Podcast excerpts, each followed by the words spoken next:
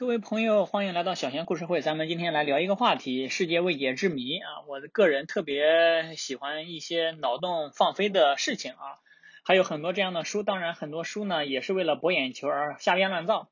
人类对世界未解之谜的探索集中于三个领域，就是海陆空嘛，就是太空、海洋和陆地。而在这三种领域里面，对海洋的认知是最少的。人对遥远的太空的认识反而比。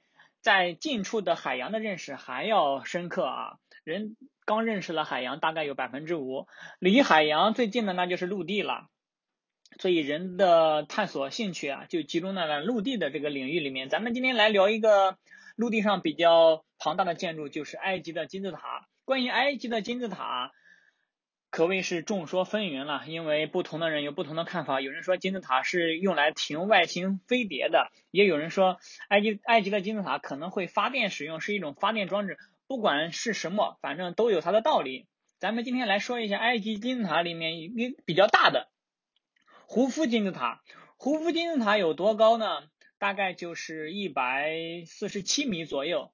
因为它呃现在剥落了十米，现在大概就有一百三十六米了，相当于四十层的一个大楼。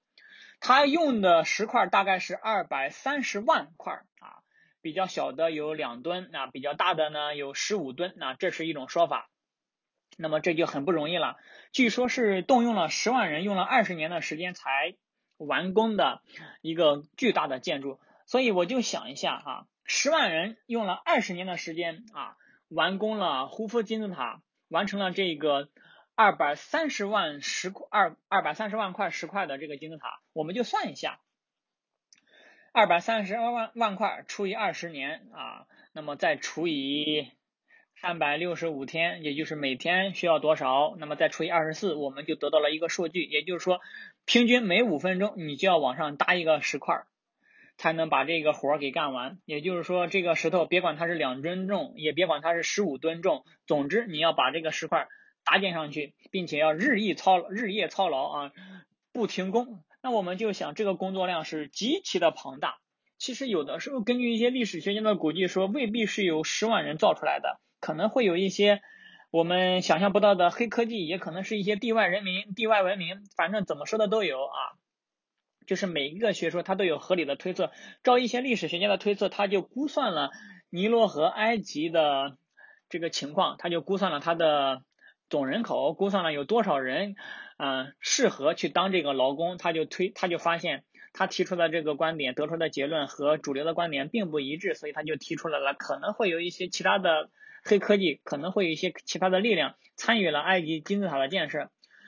所以现在埃及金字塔的建设到底是如何完成的？我们还是存在着一些疑惑。我相信随着更多的史料、更多的文献它问世之后呢，那么我相信这个谜底可能会解开。当然也有解不开的可能，就像很多人说埃及埃及的胡夫金字塔它是法老的陵墓一样。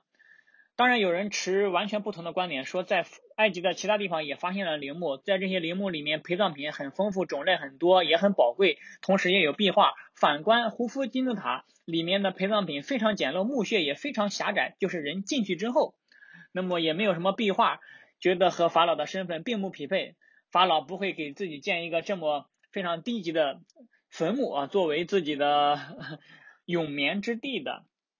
所以，有的人就驳斥了这个观点，说胡夫金字塔它并不是用来盛放尸体的墓地，它别有用途。有人说它是地震减震仪啊，那么它的面积非常巨大，地震从下面传来之后，被它层层传导，然后以闪电的方式把它放射出去啊。当然，这个说法现在无法检测。第一，你得等地震；第二，埃及政府不会让你去 里面放一些装置的。所以具体它是一个什么样的装置，有什么用途呢？现在不清楚。所以我们来总结一下关于埃及的金字塔，特别是胡夫金字塔，它有几点：第一，它是如何建造的；第二，它的用途是什么？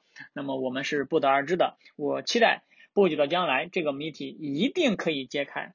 好了，嗯，感谢您的收听。如果你也喜欢这样类的节目，那么也请您分享给我，分享给其他的听众朋友。感谢您的收听，我们下期节目再见，谢谢。